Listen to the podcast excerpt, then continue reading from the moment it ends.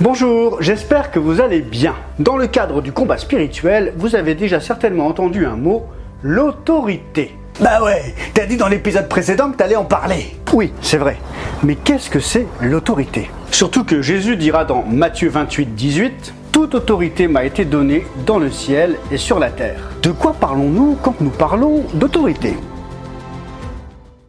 Dans le Nouveau Testament, autorité c'est exousia. Et ça veut dire euh, autorité. Waouh Mais quelle traduction Ça veut aussi dire pouvoir. Et le dictionnaire grec du Nouveau Testament nous indique que l'autorité, c'est le pouvoir légitime de décider ou de commander, d'imposer ses volontés à autrui. En gros, si tu as de l'autorité, tu peux imposer ta volonté à un autre. Tu en as le pouvoir.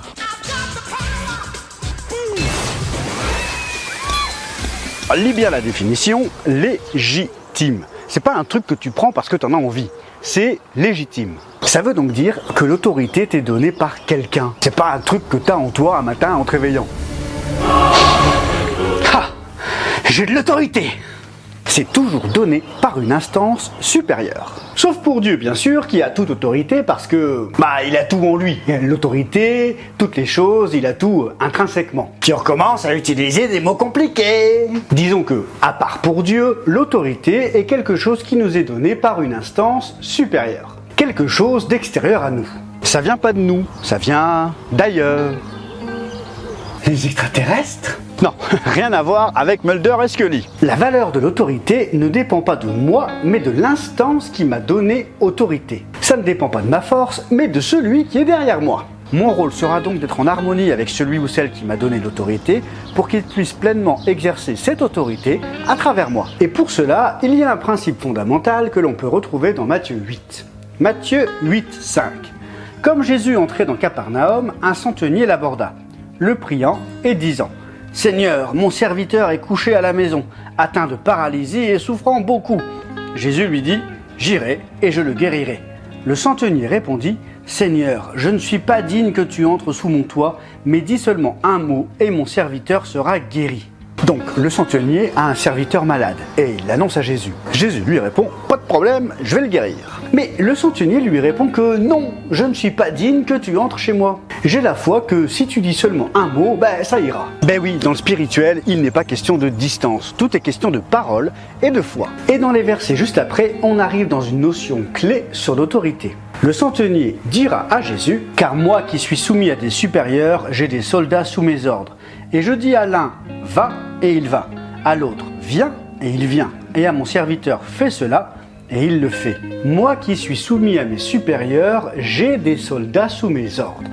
Ton supérieur ultime, c'est Dieu. Plus tu seras soumis à Dieu, plus tu seras capable d'exercer l'autorité en son nom. Alors attention, soumis, ça peut avoir une connotation négative pour beaucoup. Ça peut vouloir dire être le joujou de quelqu'un.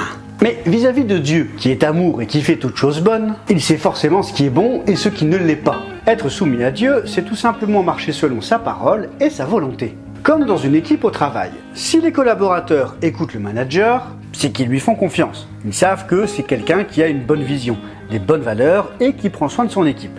Ça, c'est dans une situation saine, parce qu'il y a aussi des collaborateurs qui font ce que demande le manager euh, à contre-coeur ils ne l'écoutent pas, ils ne lui font pas confiance. Avec Dieu, on est vraiment dans la bienveillance, parce qu'il t'aime et il sait que le plan qu'il a pour toi est bon.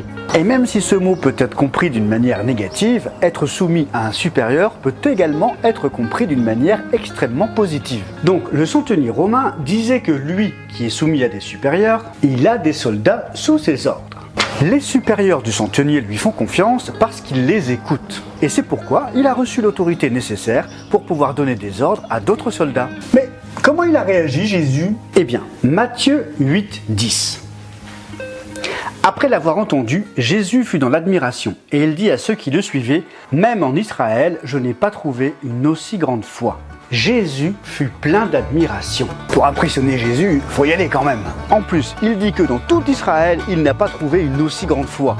Donc notre foi est liée à notre compréhension de l'autorité. C'est pourquoi Jacques nous dira dans Jacques 4, 7 Soumettez-vous donc à Dieu, mais résistez au diable, et il fuira loin de vous. Si le diable, comme on l'a vu, peut opérer à des étages différents, ma soumission à Dieu peut grandir et opérer également à des étages différents.